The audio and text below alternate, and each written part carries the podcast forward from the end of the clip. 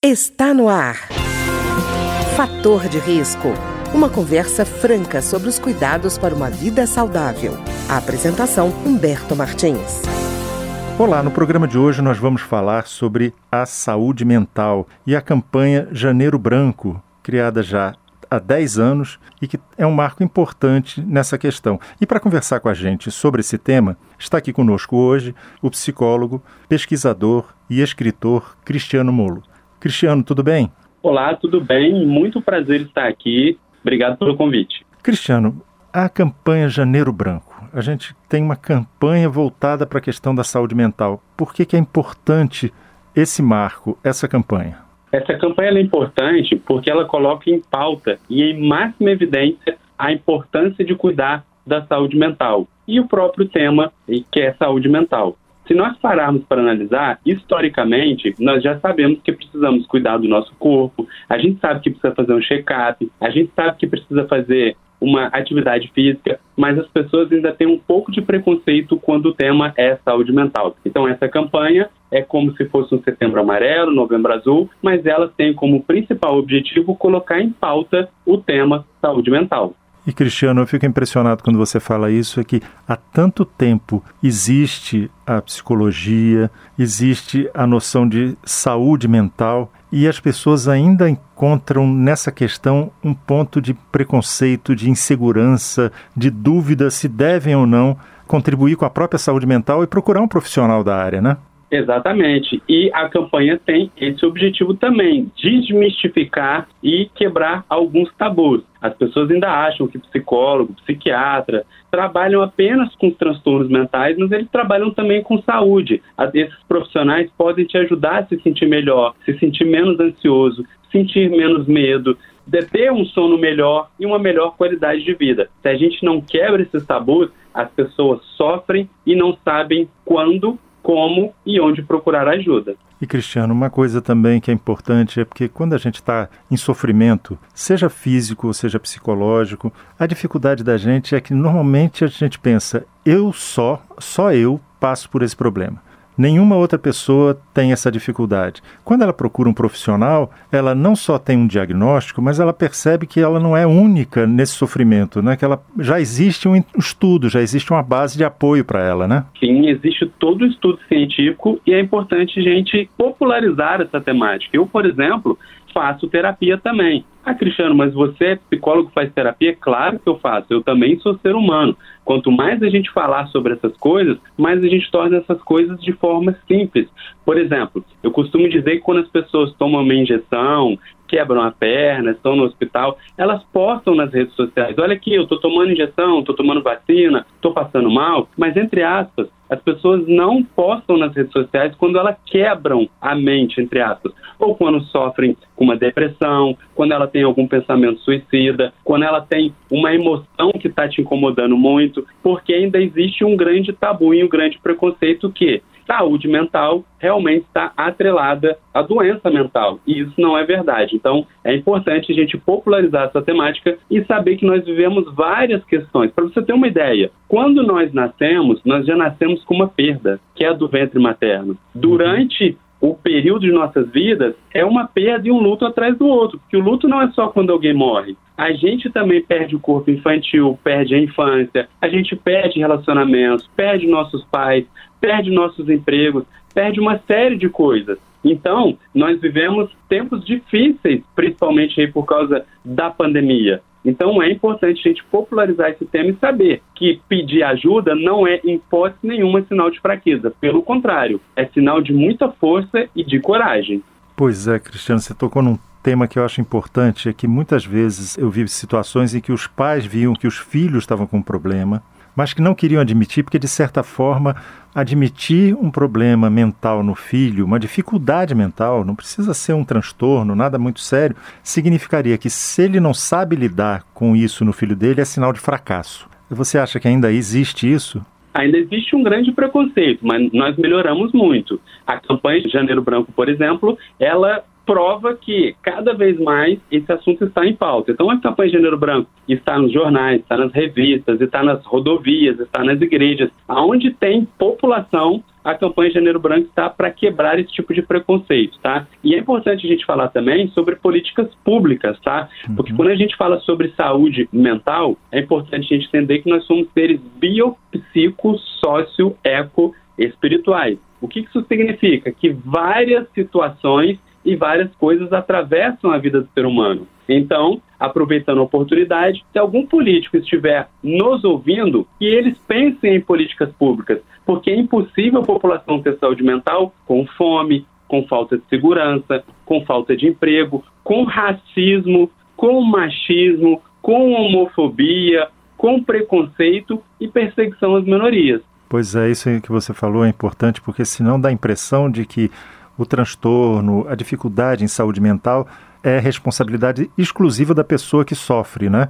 E ela não é. Às vezes é o reflexo de um contexto todo que está à volta dela, né? Exatamente. Às vezes essa pessoa, ela está passando por um problema que às vezes é uma questão da própria sociedade. Como eu falei, talvez o racismo, o próprio machismo e essas questões. Pois é, Cristiano. E outra coisa que eu, eu acho que pouca gente conhece é que também na rede pública você tem pontos de apoio, né? Eu digo isso porque às vezes eu ouço assim, ah, não, problema de saúde mental é só para rico. Rico é que tem condição de, de ter esse acompanhamento. E não é verdade, né? Muito bem pontuado. Os ouvintes que estiverem atentos a essa entrevista e estiverem precisando ou procurando alguém que esteja precisando de ajuda, podem procurar os CAPs, né? Através da rede pública. O SUS está aí para atender os usuários. As faculdades de psicologia também oferecem atendimento gratuito. Qualquer faculdade de psicologia, quando os alunos estão formando, eles iniciam os atendimentos. E também é importante citar o trabalho do CVV, que é o Centro de Valorização da Vida.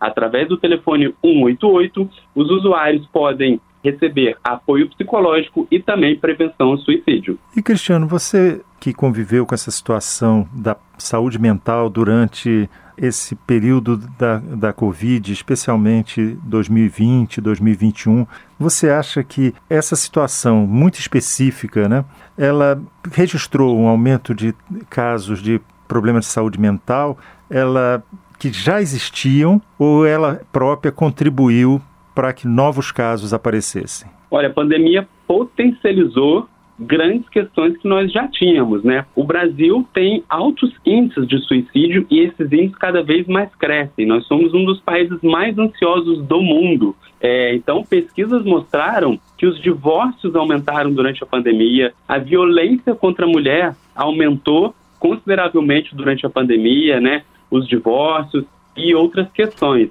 Então, eu posso dizer que a pandemia acho que potencializou algumas questões que nós já tínhamos, né? Porque nós passamos por momentos muito difíceis, onde o medo tomava conta, onde a perda de liberdade, veja, eu citei no início da entrevista uma série de perdas. A perda da liberdade do convívio social nada foi do que mais uma dessas perdas, né? Que acaba gerando medo, angústia, ansiedade. Por isso, a importância da gente cuidar da nossa saúde emocional. E Cristiano, também, tudo na vida, você falando dos lutos, a gente às vezes imagina só, você mostrou bem que não é isso só, mas fala em perdas, né?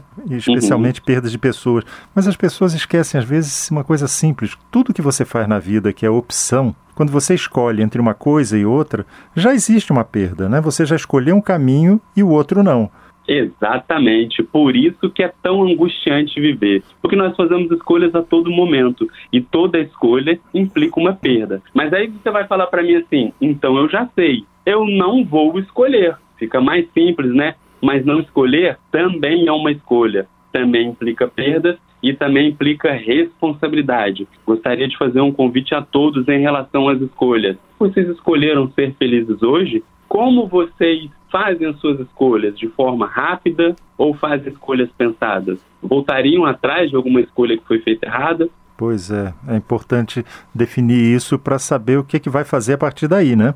Exatamente, principalmente escolher cuidar da saúde mental, escolher ter uma qualidade de vida, escolher ter uma significativa melhora na qualidade dos seus relacionamentos, melhora no sono, pensar de formas que possam contribuir para sua saúde mental, ter emoções positivas, fazer coisas que você gosta. Certo, Cristiano. E outra coisa, né? A gente percebe o seguinte: em dois momentos que são muito importantes na vida para definir o futuro da pessoa, que é a infância e a adolescência, que dependem muito de interação social, que foi de certa forma suprimida ou reduzida durante a pandemia. Você acredita que esse efeito está guardado aí pode explodir no final, no futuro especialmente? Olha, tudo que acontece hoje realmente pode refletir no futuro, né? Inclusive uma borboleta que bate asas aqui pode virar um furacão lá do outro lado, né? Pode uhum. ver que, por exemplo, uma coisa que aconteceu lá do outro lado do nosso país afetou todos nós, que foi a questão da Covid. Então, sim, tudo está interligado.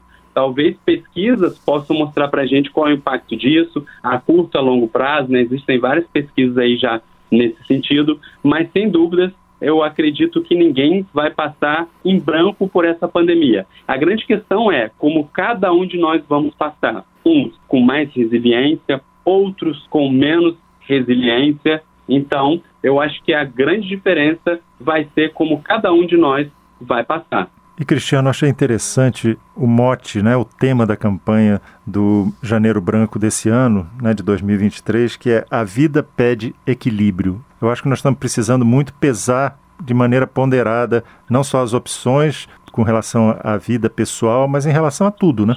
Sim, eu acho que equilíbrio é um meio, equilíbrio é tudo, né?